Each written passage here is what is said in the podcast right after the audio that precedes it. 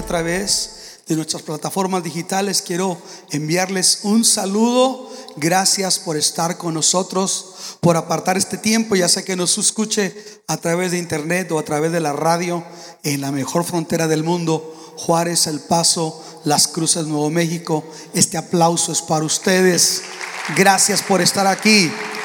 ¿Qué le parece si nos ponemos de pie en reverencia para meditar en la palabra del Señor?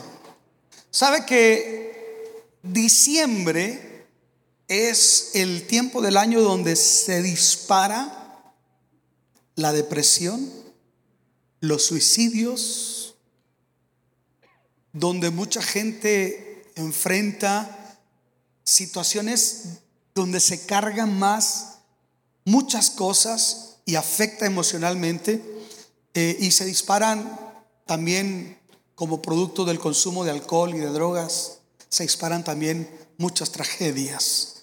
Por eso yo creo que la iglesia tiene la respuesta para una sociedad que tiene que entender que solamente en Dios el hombre está completo, pleno y satisfecho.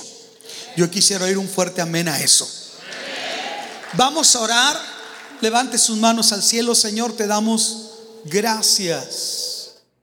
Gracias, Señor, por la oportunidad de estar juntos, de compartir tu bendita palabra. Te presento toda persona que nos escucha, doquiera que llegue esta señal. Te pido por mi auditorio aquí presente, Señor, háblanos al corazón ministra nuestras vidas, nuestras mentes. Glorifícate en medio de nosotros y ayúdanos a hacer tu voluntad en el nombre precioso de Jesús. Amén y amén. Le damos un aplauso a la palabra de Dios. Ocupe su lugar, por favor. Partiendo de esa realidad que le comenzaba a decir ahorita, de cómo en diciembre se dispara la depresión y tantas cosas difíciles, no solamente es por las fechas especiales, sino porque empieza a cerrar un ciclo, un año. Y esto nos hace replantear ¿Qué logramos de lo que nos propusimos? Y tal vez lo que no alcanzamos nos puede producir algún grado de tristeza por frustración o un sentimiento de este tipo. Pero algo que es muy común en este tipo de este tiempo del año y yo le he nombrado así al mensaje de hoy, soledad o sensación de abandono en el cristiano. Repita conmigo, soledad o sensación de abandono. El Salmo 22, si usted lo tiene en su Biblia, el versículo 1, número 1 del Salmo 22, dice estas palabras. Dios mío, Dios mío, ¿por qué me has abandonado? Lejos estás para salvarme lejos de mis palabras de lamento. Nosotros vemos que el Salmo 22 es un salmo mesiánico. Y estas mismas palabras las cita Jesús cuando cuelga de la cruz. Allá en el monte Calvario, el día que se cierran los cielos, se ponen negros, el día que sus discípulos lo abandonan, y él siente el abandono del Padre, la soledad. Si alguien sabe de soledad es Jesús. Si alguien sabe de abandono es Jesús. Si alguien entiende lo que es el sentimiento de sentirte en un profundo vacío de soledad, Ese es Jesús. Y él dijo, Dios mío, Dios mío, ¿por qué me has abandonado?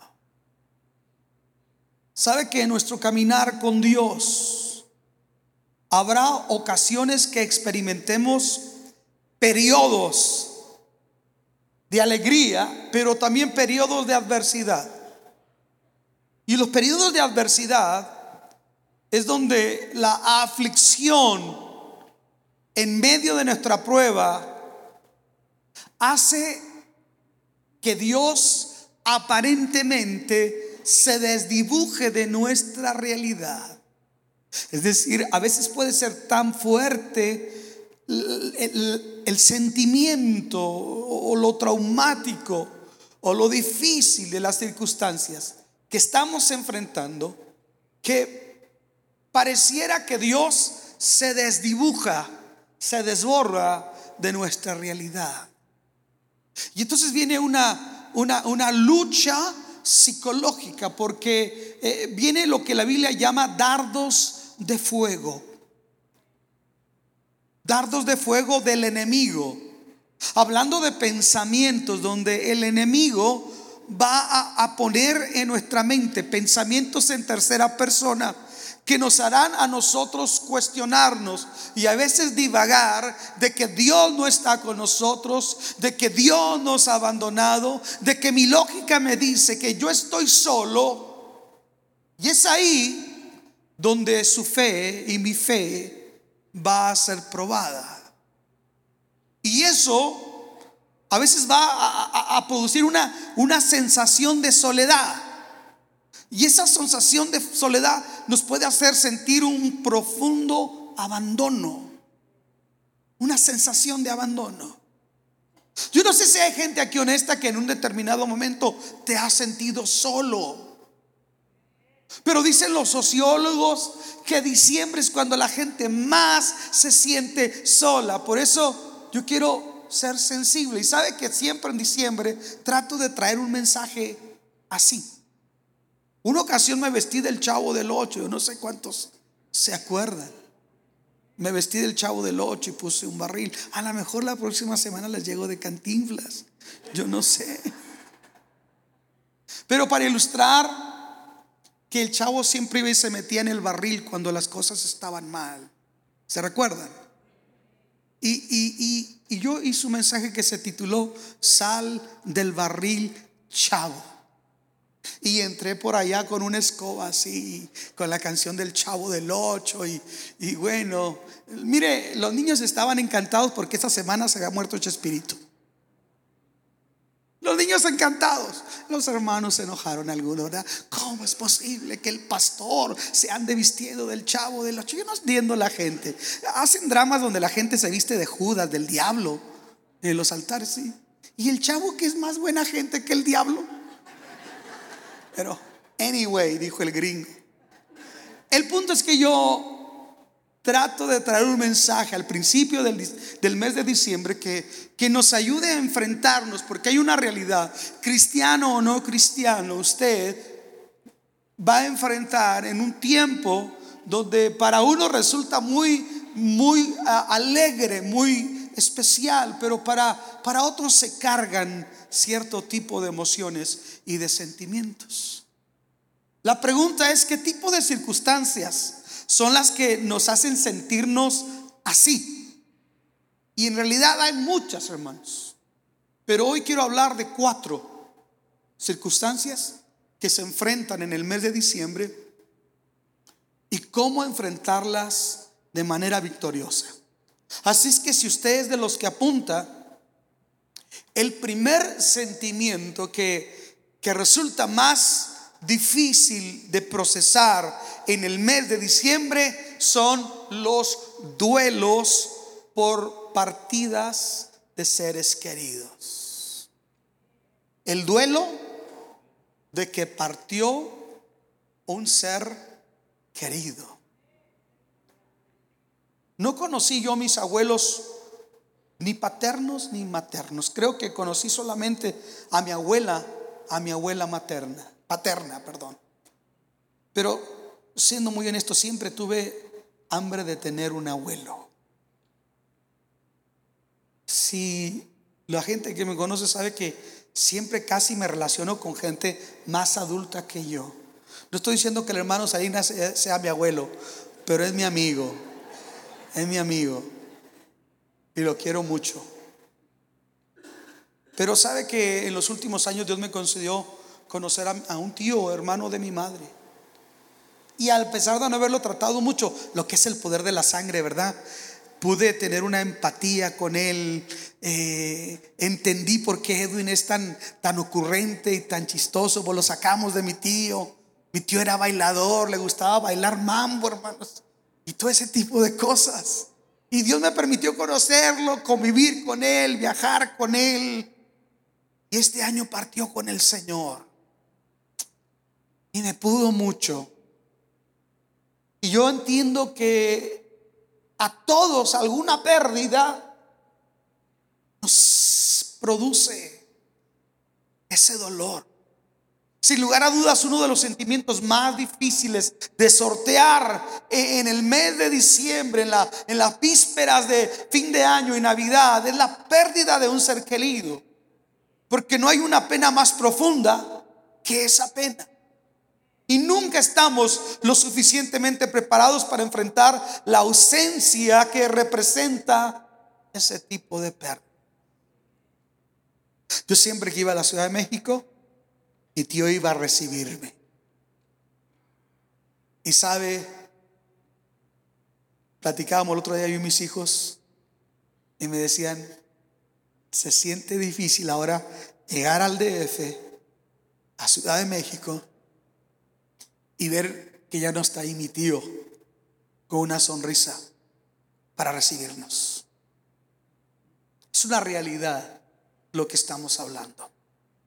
Ante estos escenarios, hermanos, algo que nosotros no debemos hacer y que a veces solamente nos atormenta, es decir, a otros o a nosotros mismos. Y si hubiera,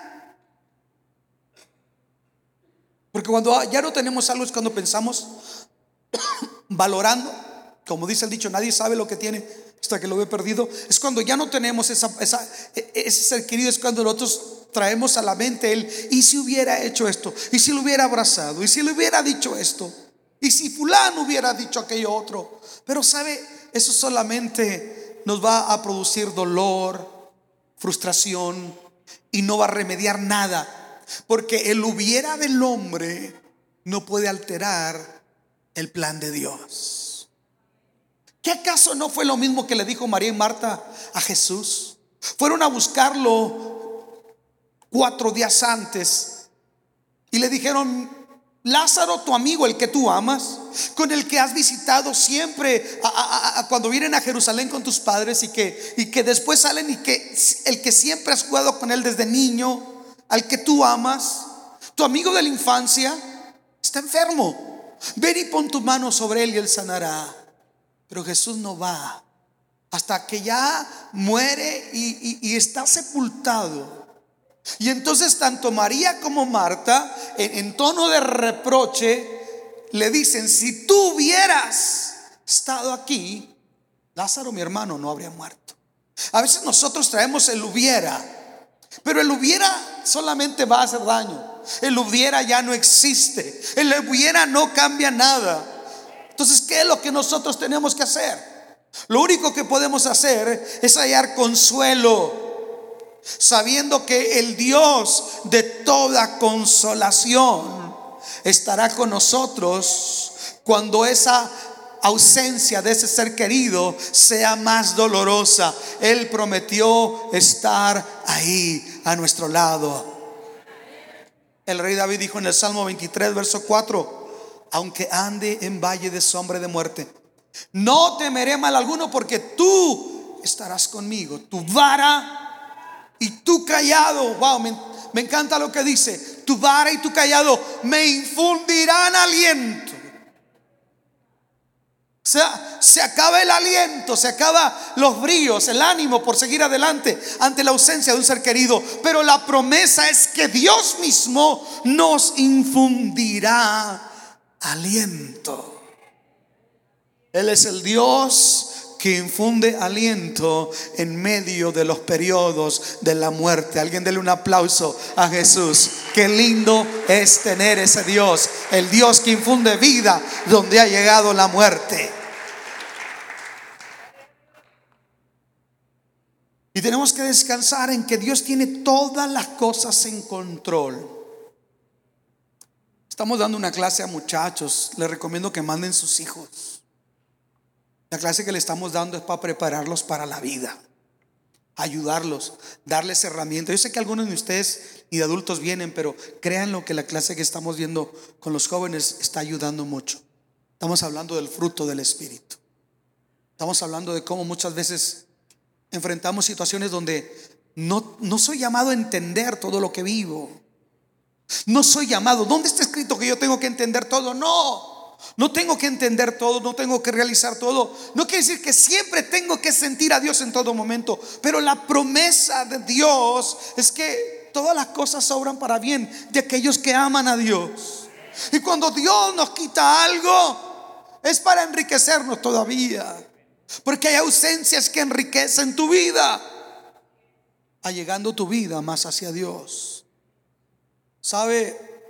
Me encanta cómo lo dice el apóstol San Pablo en Romanos 8, 38 al 39. Dice el apóstol Pablo hablando de la aflicción, dice, por lo cual estoy seguro de que ni la muerte ni la vida, ni ángeles, ni principados, ni potestades, ni lo presente, ni lo porvenir, ni lo alto, ni lo profundo, ni ninguna otra cosa creada nos podrá separar del amor de Dios que es en Cristo Jesús, Señor nuestro.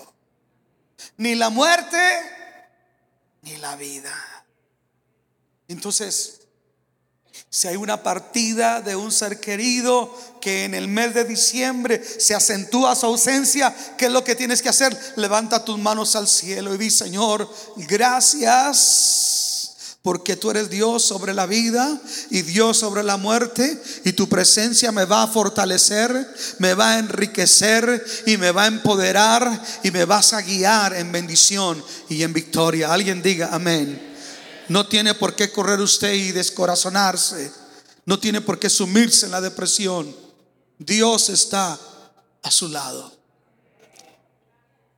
Pero otro tipo de sentimiento que es difícil enfrentar en diciembre son las desilusiones que hemos sufrido durante el año. Las desilusiones, ya sea por la infidelidad de un ser amado, por la incomprensión o falta de apoyo de un familiar, por la, de la deslealtad de una amistad, por la traición de un amigo. Y se siente. Estas experiencias, hermanos, de las cuales no estamos exentos, siempre dejarán un profundo dolor que si no se, se atiende y se supera correctamente puede traer serios problemas emocionales y psicológicos. Cuando no se atiende correctamente, este tipo de, experiencias y no se sana el daño recibido, se puede convertir en un resentimiento. Y el resentimiento puede producir a su vez una raíz de amargura. Y una raíz de amargura, dice el escritor a los hebreos, que por una raíz de amargura, que brotando alguna raíz de amargura, dice, algunos dejen de alcanzar la gracia de Dios. No estamos exentos de experimentar desilusiones. Jesús dijo, en el mundo van a tener aflicción. No estamos exentos. Jesús nunca dijo que esto iba a ser un, camino de rosas. No, dijo que habría espinas, que íbamos, Él nos enviaba como ovejas en medio de lobos, que fuéramos prudentes como las serpientes, pero al mismo tiempo mansos como las palomas, y que olvidásemos todo lo que queda atrás, dice el apóstol San Pablo, por lo cual olvidando lo que queda atrás y extendiéndome hacia lo que está adelante. Está terminando un año y sin duda con alguien tuviste una mala experiencia. Con alguien experimentaste un, desacuerdo, una, experiencia triste o amarga. ¿Qué vamos a hacer? Vamos a entrar a otro año arrastrando el mismo sentimiento. Se va a ir creciendo. Y yo encuentro que a veces hay quien hasta le hereda a sus hijos su amargura cristianos. Muchos de sus hijos no quieren nada con Dios porque te escuchan cómo te expresas tú de otras personas. Believe it or not. I'm sorry, but excuse me. Aló. ¿Sabe? Nosotros no estamos exentos de enfrentar este tipo de emociones. Y eso también produce soledad y distanciamiento. Dicho de otra manera, soledad y sentimiento de abandono. Hay un hay una palabra, parece que está en griego, cuando habla de este tipo de sentimiento y dice que es como una punza, como una espina que constantemente está ahí, enterrada en el pie, y cada vez que tratamos de avanzar, sentimos el dolor. Hay mucha gente que no puede caminar, no puede avanzar, o está avanzando, pero está avanzando con dolor, porque tiene ese tipo de emociones. ¿Sabe? Hay canciones que se escriben sobre esto. Muchas de las canciones hablan del, desamor, la desilusión, los malos amigos, etcétera, etcétera. Pero no basta con saber el qué o cantar el qué. Como iglesia somos llamados a ver el cómo, la respuesta. Estamos aquí. Ya hay muchos que hablan del dolor. Dios no nos ha mandado a nosotros hablar del dolor. Dios nos ha mandado a hablar de un Dios que puede sanar nuestro dolor y nuestro lamento por alegría que puede traer sanidad donde hay aflicción. ¿Cuál es el remedio, pastor, frente a, las desilusiones, al rechazo? Todo eso que nos produjo un sentimiento de abandono y soledad. ¿Cuál es la solución? La solución es muy sencilla. Se llama el perdón. ¿El qué? El perdón. El perdón. Pastor, ¿se acuerda que cuando usted anunciaba la, la Santa Cena, la iglesia se vaciaba? Porque Pablo dice que nos examinemos nuestro corazón para que no lo tomemos indignamente y si hubiera alguna falta, reconciliarnos, etcétera. Pero yo conocí gente cristiana que prefiere no venir ese día que reconciliarse. Eso está fuerte. Hello. ¿Y sabe cuál es el argumento más común?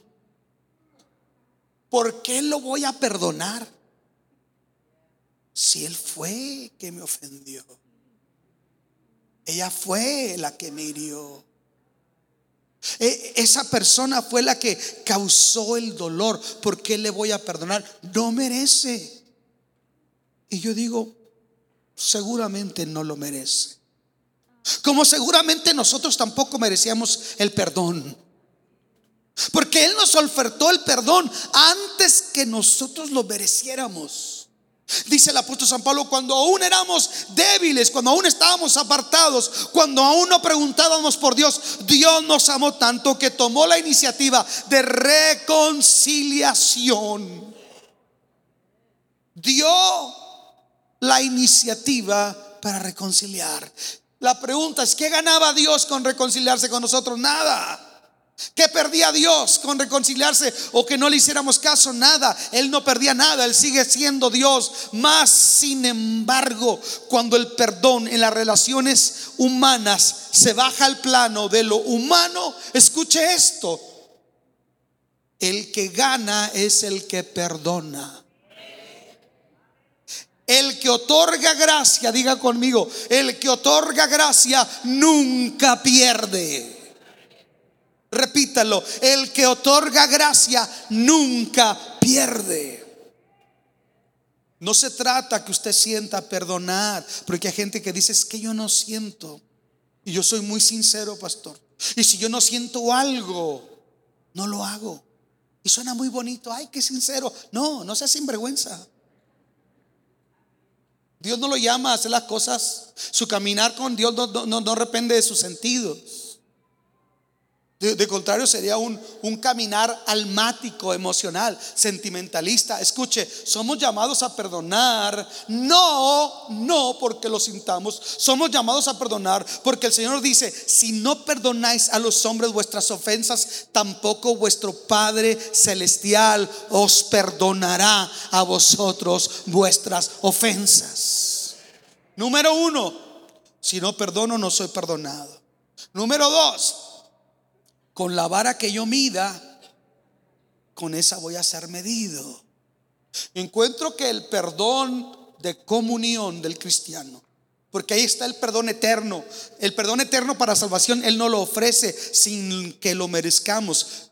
Pero los que atendieron a las células y estudiaron la serie El Padre Nuestro que escribí, se dieron cuenta que el perdón de comunión, que es el perdón que le pedimos todos los días a Dios, como sus hijos. Ese perdón está condicionado a mi disposición para perdonar a mis semejantes.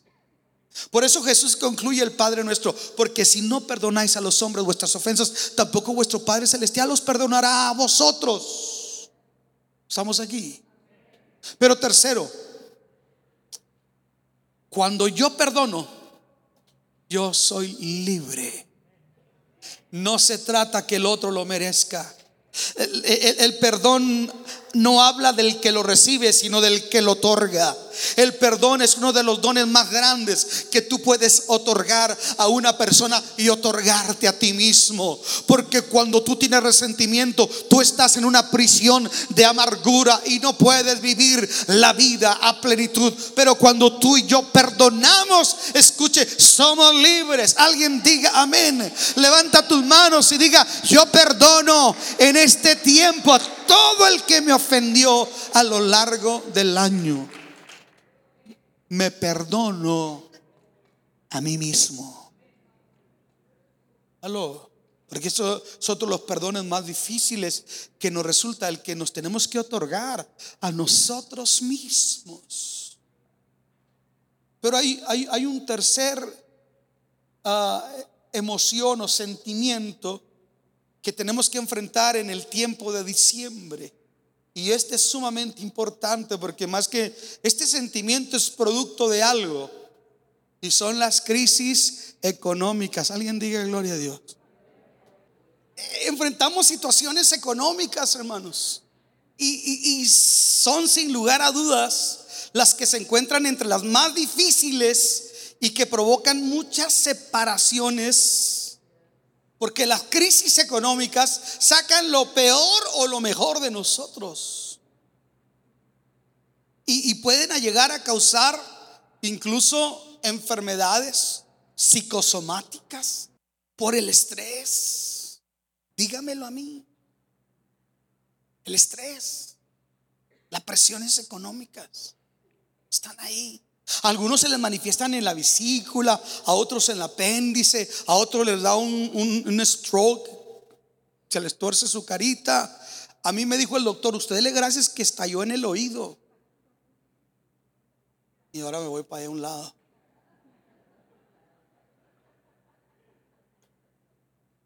Pero algunas pueden provocar hasta el suicidio. Gente se suicida porque financieramente algo afectó Se dice que el 90% de los problemas que amenazan las separaciones en los matrimonios tienen una relación directa con la crisis económica o cómo manejamos nosotros nuestras emociones ante la crisis económica.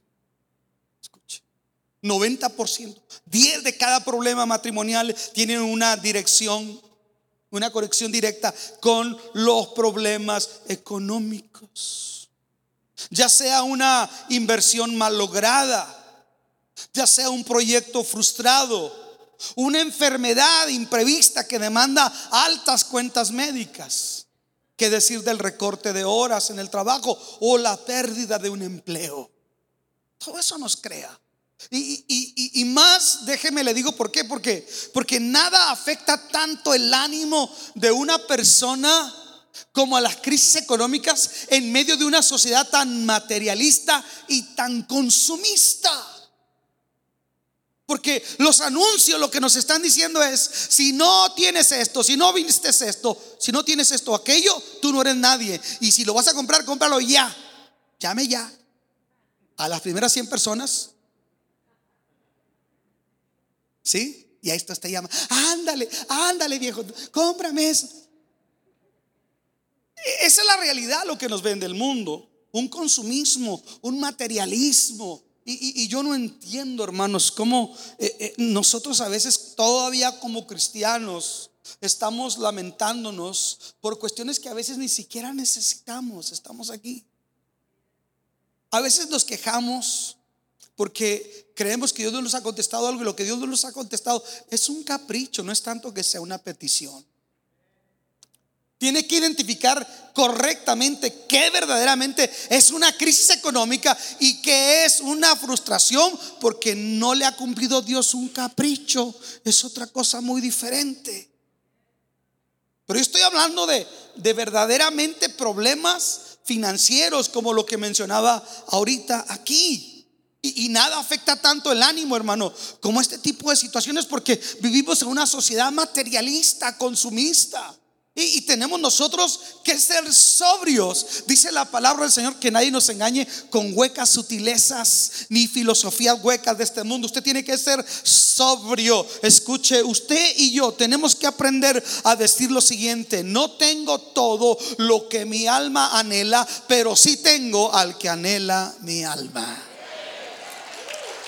No tengo todo lo que mi alma anhela, porque tu alma es donde están tus emociones, tus pensamientos y tu, y tu capacidad de voluntad. Entonces en el alma es de donde uno quiere. Si me está entendiendo? Pero tal vez no tengo todo lo que mi alma quiere. Mi alma puede querer un Rolls Royce. ¿Sí? ¿Qué quiere tu alma, Javier? ¿Qué puede querer tu alma, Javier? Toda tu vida ha sido chorchillo. A lo mejor hay algo que usted anhela y no, no, no, no está, y hay frustración y hay tristeza, pero la Biblia me habla que usted y yo somos llamados a tener contentamiento. Estamos aquí. Diga conmigo contentamiento. Y esta palabra yo tengo que hablarle y se dice que es lo que más tenemos que hablar a la sociedad americana, contentamiento, contentamiento, contentamiento, porque somos gente llamada a mostrar su fe con contentamiento. El que no tenía zapatos dejó de quejarse hasta que conoció al que no tenía pies. El día que usted vaya a una comunidad del mundo donde encuentre que la iglesia es debajo de un árbol y está cerrado el culto porque no hay pastor, ese día usted va a valorar la bendición sobre la cual usted está sentado aquí en esta ciudad. Porque hay lugares donde no hay pastor, hay lugares donde no hay edificio. Aquí estamos viendo a ver qué tiene. No, mira, aquí ya tiene mejor infraestructura para mis niños. Deje de pensar así y empiece a pensar qué tanto realmente usted está agradecido con lo que usted ha recibido de parte de Dios. Dios ha sido tan bueno. Pero, ¿qué hacemos con las realidades? Muchos se refugian ante eh, esto, ante la soledad. Se aíslan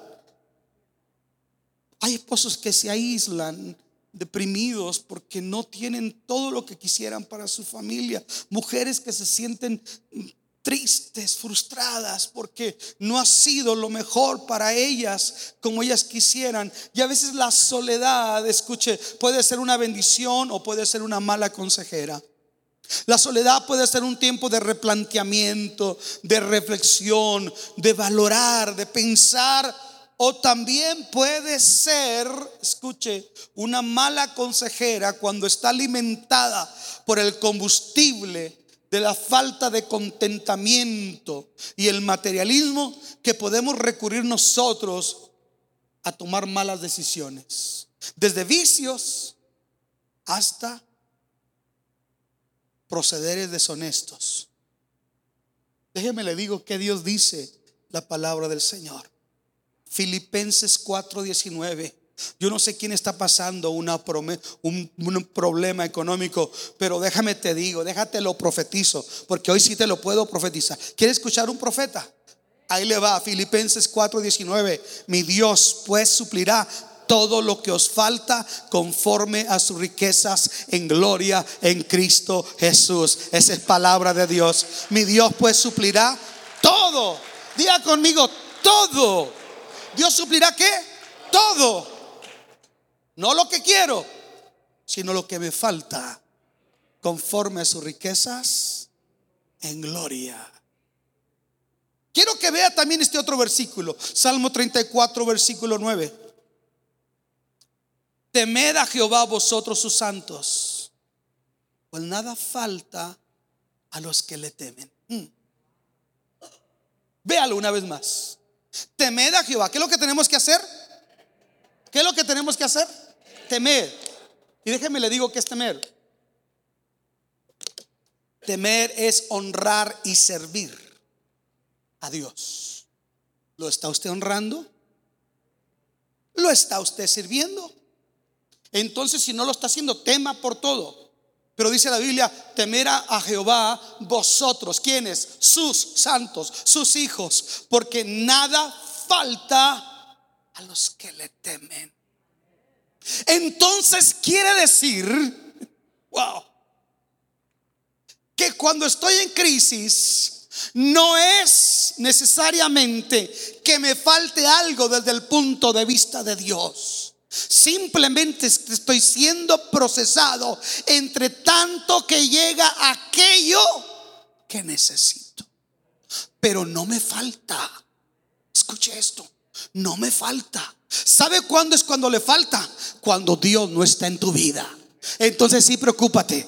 Pero cuando Dios está en tu vida, tú puedes decir, el Señor es mi pastor. Y, la descripción hebraica correcta del Salmo 23 es, el Señor es mi pastor. Y todo lo que yo necesite en su momento, Él me lo dará. Así es que si ahorita no ha llegado, simplemente no es el momento. Alguien diga amén. Y si no es el momento, levanta tus manos y dile, Señor, gracias por la prueba. Porque sé que en el momento preciso de la agenda de Dios, del propósito de Dios, eso va a llegar Alguien diga amén. Ese ser cristiano, ese ser se va a convertir. Esa enfermedad se va a ir en su momento. Dios lo hará. Pero hay otro pasaje que me encanta con respecto a las promesas de, de fidelidad de Dios. Quiero que vea conmigo. Wow. Primera de Corintios 10:13. Primera de Corintios 10:13. Dice, no os ha sobrevenido ninguna tentación que sea humana, pero fiel es quien. Fiel es quien. Fiel es el warfare. Fiel es Donald Trump. No, fiel es Dios, que no os dejará ser tentados más de lo que podéis resistir, sino que dará también juntamente con la tentación la salida para que podáis soportar. Alguien tiene que celebrar eso. No, no te va a dar algo más fuerte de lo que podamos soportar. Así es que le voy a decir como dicen en mi tierra, tan llorones ni Dios los quiere a llorar con cavada. Porque Dios te va a decir, yo nunca te dejaré. Yo supliré tus necesidades. Los leoncillos necesitan y tienen hambre, pero los que buscan al Señor no tendrán falta de ningún bien. Alguien diga amén. Escuche esta palabra antes de que aplaude. Escuche esta palabra. Mateo capítulo 6, verso 26. Está hablando Jesús y dice estas palabras. Mirad las aves del cielo que no siembran, ni ciegan, ni recogen en graneros. Y vuestro Padre Celestial las alimenta.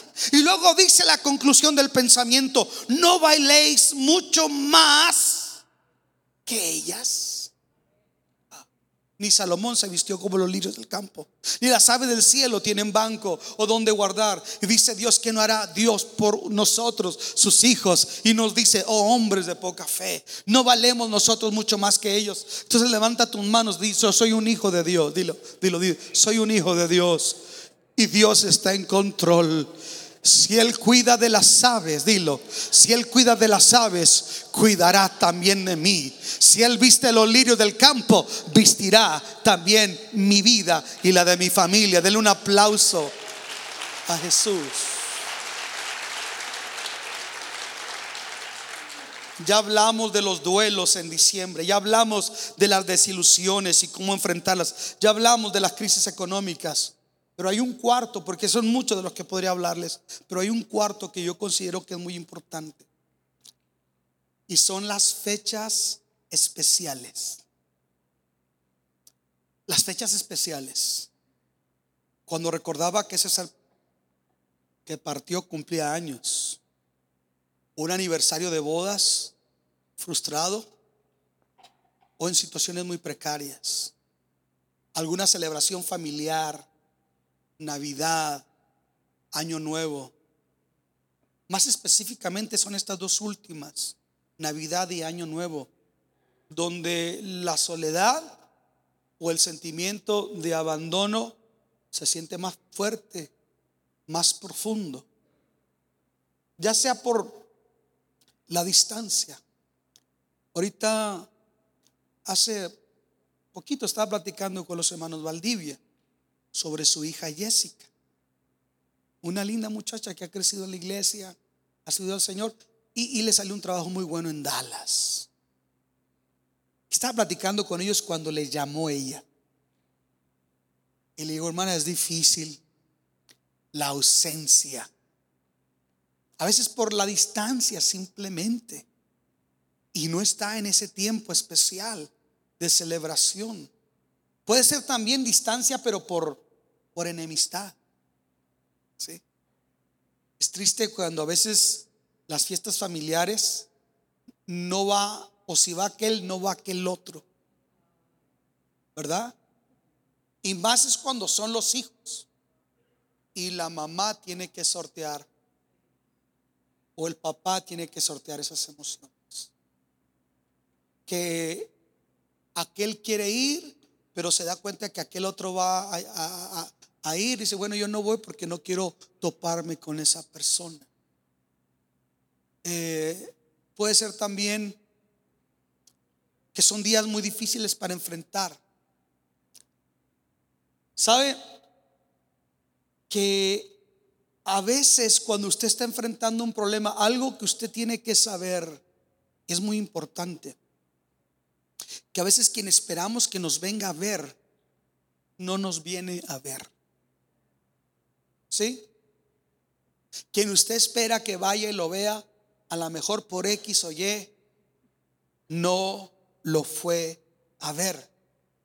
Yo le decía que eh, el otro, hace unos días, bueno, cuando estaba enfermo, hubo gente que se molestó y me dijo, es que usted no, no me fue a ver.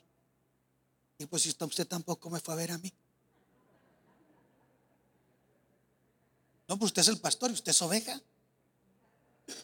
Usted tiene pies, yo tengo pie. Estamos aquí. Entonces, no se frustre. Porque a veces Dios permite que sea solamente nuestra necesidad, nosotros y Dios. Su necesidad, usted y Dios. Mm. Y hay veces nosotros nos sentimos tan solos, tan solos. Pastor, ¿usted se ha sentido solo? Sí, hermano, ¿para qué le digo que no? Sí, sí, dijo mi tía, la chimoltrufia. ¿Para qué le digo que no? Sí, sí. Mire, le digo algo y yo sé que no es sorpresa para ustedes. Como pastor uno, uno puede ser amigo de toda la congregación. No puede, hermano, porque no toda la gente te entiende. Porque mucha gente busca perfección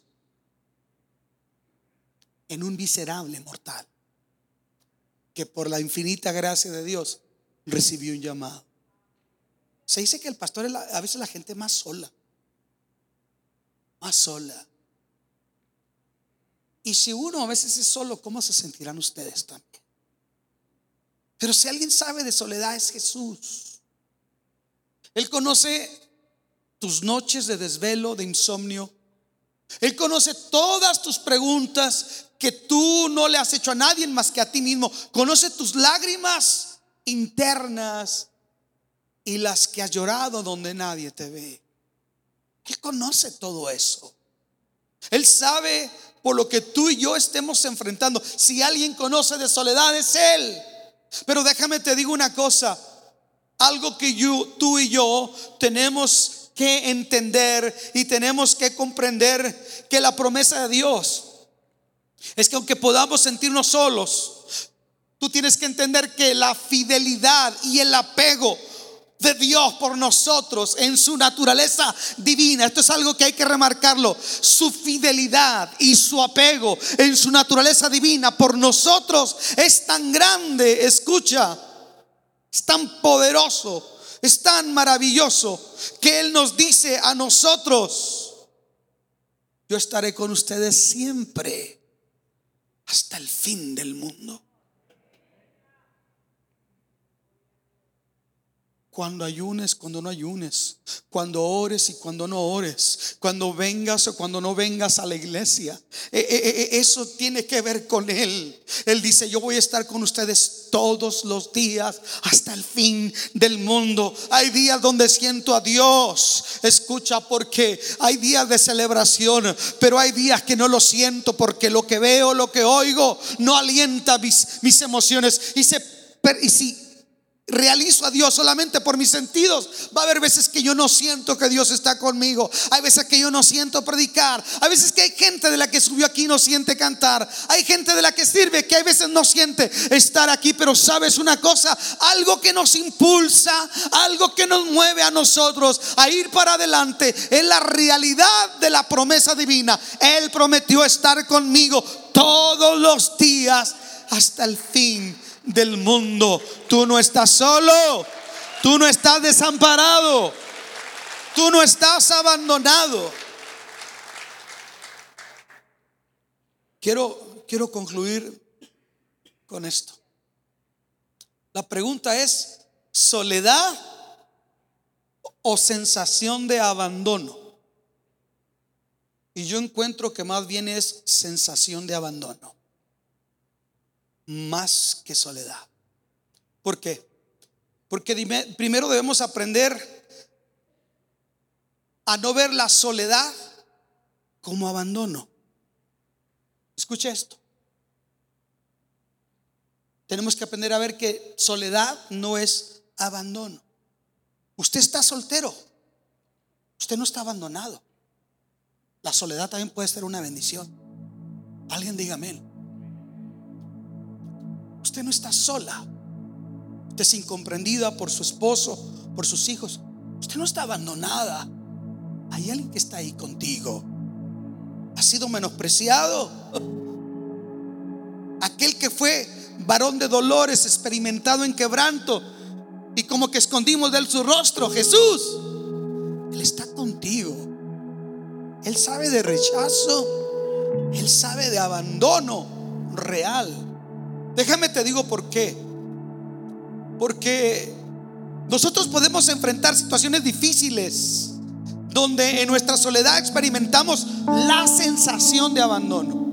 Pero esto no quiere decir necesariamente que sea abandono, solamente la sensación. Es como la temperatura, que a veces está frío, pero está haciendo viento y el viento hace que la sensación sea más fría, aunque realmente de nuestra vida que la sensación de lo que estamos viviendo es abandono. Pero déjeme le digo algo que es sumamente importante. A mí esto me gusta. Aunque a veces las nubes de la prueba, si le pueden bajar un poquito el piano, hijo, por favor. Si las nubes de la prueba y la aflicción opacan la sonrisa del brillo del Padre, eso no quiere decir que el Padre no esté ahí. Aunque las nubes negras se atraviesen en el día, no quiere decir que el sol no esté ahí. Dios está en tu vida. Dios está en tus entrañas. Dios está en tu sangre, Dios está en tu médula, Dios está en las flores, Dios está en la naturaleza, Dios está en la sonrisa de un niño, Dios está en el canto de un hermano, Dios está en el saludo de un amigo, Dios está contigo. Dios está contigo. El único que experimentó soledad real y abandono fue Jesús. Él sí lo, experimentó.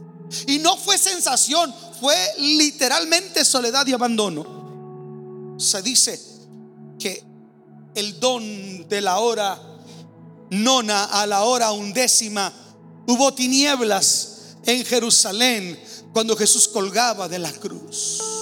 Hubo tinieblas tres horas de tinieblas. Entonces, un eclipse no puede ser. Queda descartado. Un eclipse de sol, de luna, no dura horas. Dicen los teólogos que literalmente el infierno, los demonios, salieron y nublaron los cielos de Jerusalén. Aplaudieron, vitorearon que Jesús, el Hijo de Dios, había muerto. Celebraban su victoria. Y se tomó una fotografía en la historia de la memoria de Dios. Se tomó una fotografía. Jesús el Hijo de Dios. Sus discípulos lo han dejado. Los que lo victoriaron, a los que bendijo, lo han abandonado. Sus más allegados discípulos lo han traicionado y lo han abandonado. Solamente queda Juan. Pero Jesús está solo. ¿Por qué? ¿Por qué los demonios fueron tan osados de nublar, casi materializándose y nublar aquel panorama de Jerusalén? La respuesta es muy sencilla. Jesús, cuando fue introducido al pueblo de Israel, lo introduce su primo, su pariente, Juan el Bautista. Juan el Bautista podía introducirlo, él es mi primo Jesús. Sin embargo, él no lo presenta así. Él les habla en un lenguaje que ellos entienden dentro de la cultura hebrea, de los rituales. Y les dice, este es el Cordero de Dios. El Cordero de Dios que quita el pecado del mundo. Ellos saben que ellos tenían que ofrecer un cordero el día de la Pascua, el día del perdón del Yom Kippur, ofrecían un cordero. Y en el día del Yom Kippur, el sumo pontífice imponía su mano sobre el cordero y declaraba todos los pecados del pueblo. Entonces ese animal en forma expiatoria recibía la culpa. Por eso el término chivo expiatorio viene de ahí, porque es una víctima inocente que recibe la culpa de otros. Entonces, en el Yom Kippur, el cordero recibe la culpa del pueblo, todo. Entonces se constituye en maldito. Por eso 700 años antes Isaías dijo, y nosotros le tuvimos por azotado y por herido, por anatema de Dios, maldito de Dios. Porque Él carga con todos los pecados Y entonces ese animal era inmundo y era llevado fuera de la ciudad, así como Jesús fue llevado fuera de Jerusalén, era llevado fuera de la ciudad y soltado para ser devorado por las fieras del desierto. Eso se hacía con el cordero de la expiación. Y esa sangre solamente cubría el pecado. Pero cuando viene Jesús, no es el cordero que el pueblo ofrece o el sumo sacerdote, es el sacrificio, el cordero que ofrece Dios mismo. Entonces este, este sacrificio no va a cubrir, va a quitar el pecado del mundo. Estamos aquí. Por eso tiene que ser llevado fuera de Jerusalén. Porque el que no conoció pecado, por nosotros, dice San Pablo, se hizo pecado. El justo por los injustos, recibiendo la culpa, la maldición. Todo lo cargó en la cruz. Tu pecado, tu fracaso, tus equivocaciones, todo lo cargó en la cruz Jesús. Todo lo cargó en la cruz. Por eso el teólogo Martín Lutero, cuando traducía la Biblia del latín al alemán, al leer ese pasaje dijo, cuando Jesús dice, Dios mío, Dios mío, Eloi, Eloi, lama sabactani, en hebreo, Dios mío, Dios mío, ¿por qué me has abandonado? Martín Lutero dijo esto, Dios abandonado por Dios. Dios el Hijo abandonado por Dios el Padre.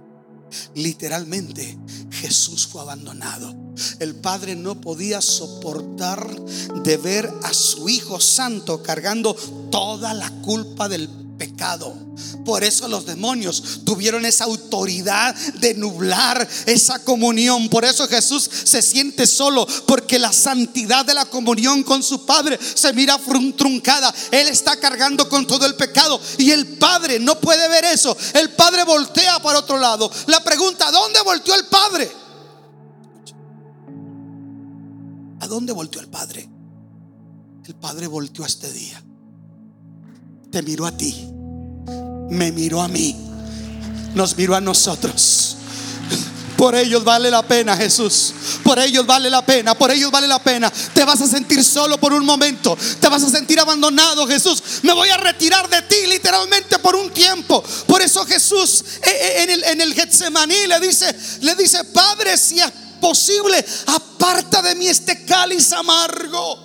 Porque lo que más le preocupa a Jesús es que se va a interrumpir por un momento esa perfecta unidad entre la Trinidad, en Padre y el Hijo. Porque Él va a cargar con todo el pecado. Wow. Jesús se sintió solo para que su presencia siempre pudiera estar con nosotros. Jesús literalmente fue abandonado para que tú y yo nunca estuviéramos en el abandono divino. Él sufrió lo indecible. Alabado sea su nombre. Él verdaderamente estuvo solo. Por eso hoy te dice a ti, tú nunca estarás solo, nunca te dejaré, nunca te desampararé. Yo estoy contigo todos los días. Por eso Él nos dice, manada pequeña, el Padre le ha placido entregarnos el reino. Levanta tu mano, di, no estoy solo. No estoy solo. No estoy abandonado. Cristo está conmigo. Su Espíritu Santo es mi consolador. Él es mi roca fuerte, mi alto refugio y mi libertador. Es más, no estoy solo, estoy en su presencia. Y en su presencia hay plenitud de gozo. Es más, no estoy solo. Dios me rodeará con cánticos de liberación. No estoy solo. Él prometió estar conmigo y a mi lado todos los días. Si tú recibes esta palabra, dale un aplauso a Jesús.